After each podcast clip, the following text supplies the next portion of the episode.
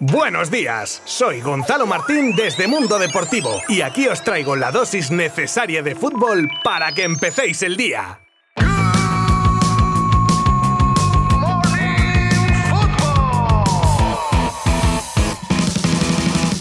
Noche para la historia, la vivida ayer por la celebración de la gala que entre otros entregaba los balones de oro a la mejor y al mejor futbolista del año. Y todas las apuestas se decantaban por los que al final se llevaron el gato al agua, viviendo así una noche histórica. Primero por el séptimo balón de oro que se lleva un futbolista, algo que puede que nunca se llegue a superar. Y en segundo lugar, pero no por ello menos importante, por la consecución del balón de oro para la primera jugadora española y del Barça de la historia, que se llevó Alexia Putellas que dejaría en el podio a su compañera Jenny Hermoso, que acabaría segunda con Sam Kerr, jugadora del Chelsea, que evitaba el pleno culé como en el premio masculino hicieran Messi, Xavi e Iniesta en 2010. Y aquí os dejamos un pequeño extracto del emotivo discurso de la nueva Balón de Oro 2021.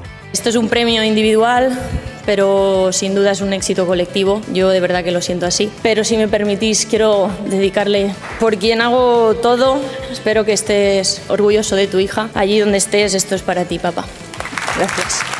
En la clasificación en categoría masculina, Messi acabó con 613 puntos, con un Lewandowski segundo muy cerquita con 580, tercero Jorginho con 460 y ya fuera del podio, cuarto Karim Benzema con 239. Y la guinda en una noche teñida de azulgrana la puso Pedri, tras ser nombrado mejor jugador sub-21 del mundo consiguiendo así el trofeo Copa que lo acredita. Un Pedri que a sus 19 años se une a una larga lista de cracks que se llevaron ese galardón. Dedicó unas palabras al Barça y a sus capitanes y también también nombró a su ex compañero Messi e incluso tuvo tiempo para acordarse de sus paisanos canarios de La Palma, con lo mal que lo están pasando por la erupción del volcán.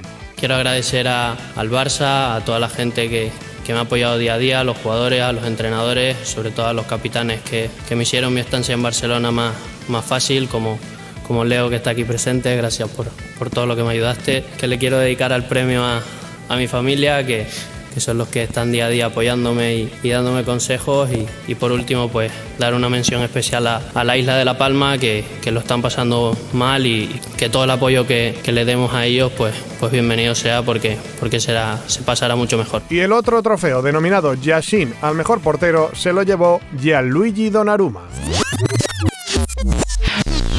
Tremenda bronca en redes sociales de Cristiano Ronaldo al redactor jefe de la revista France Football a través de su Instagram. Este, la semana pasada, contaba cómo CR7 tenía la única ambición de terminar su carrera con más balones de oro que Messi y recalcó que el propio Cristiano se lo había dicho. A lo que el portugués ha contestado a través de sus redes tildando de mentiroso a Pascal Ferré y acusándolo de decir esas palabras para promocionar la publicación para la que trabaja, diciendo que es inaceptable tal mentira para un responsable de otorgar un premio tan prestigioso.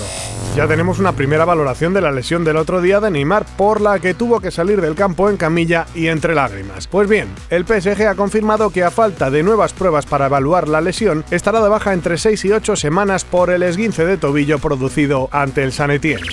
Gareth Bale publicó el 15 de agosto en redes sociales un post tras el partido frente al Alavés. Desde entonces, mucha lesión, mucha polémica, pero ni rastro del Real Madrid en sus redes sociales. Eso sí, con la selección y compañeros de Gales sí ha subido varias fotos e instantáneas de los partidos disputados en los parones, incluyendo la foto que tiene sosteniendo la camiseta de su país con el 100 por los partidos jugados con su selección. Pero del Real Madrid podemos decir que tiene sus redes sociales en blanco. Serginho Dest no está atravesando su mejor momento en Barcelona, y es que una lesión lo ha tenido parado un tiempo, pero tras recibir el alta médica tampoco ha entrado en los planes de Xavi. Mundo Deportivo ha podido saber que desde el seno del club se tienen dudas de su calidad para ser titular en el Barça y que que a pesar de tener muchas virtudes, sobre todo ofensivas, ganarían las carencias que tiene en defensa para que pase de intocable con Kuman a ahora mismo ya no ser intransferible y poder llegar a escuchar ofertas por él.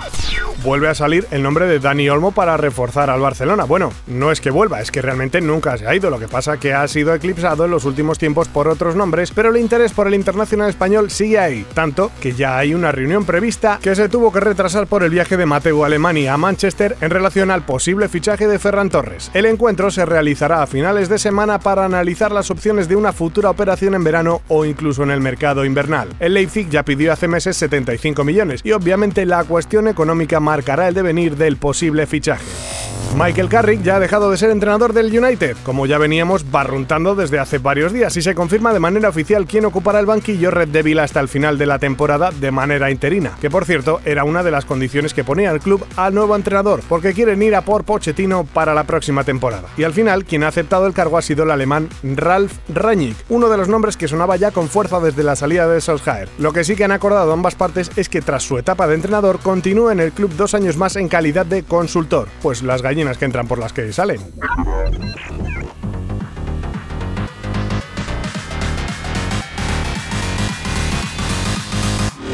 Pues hasta aquí llegamos hoy con todas estas noticias que os hemos contado y ya deseando que llegue mañana para poder volver a contaros lo más destacado del mundo del fútbol. No dejéis de suscribiros y de estar informados las 24 horas desde nuestra web y redes sociales. Adiós. Mundo Deportivo te ha ofrecido Good Morning Football, la dosis necesaria de fútbol para comenzar el día.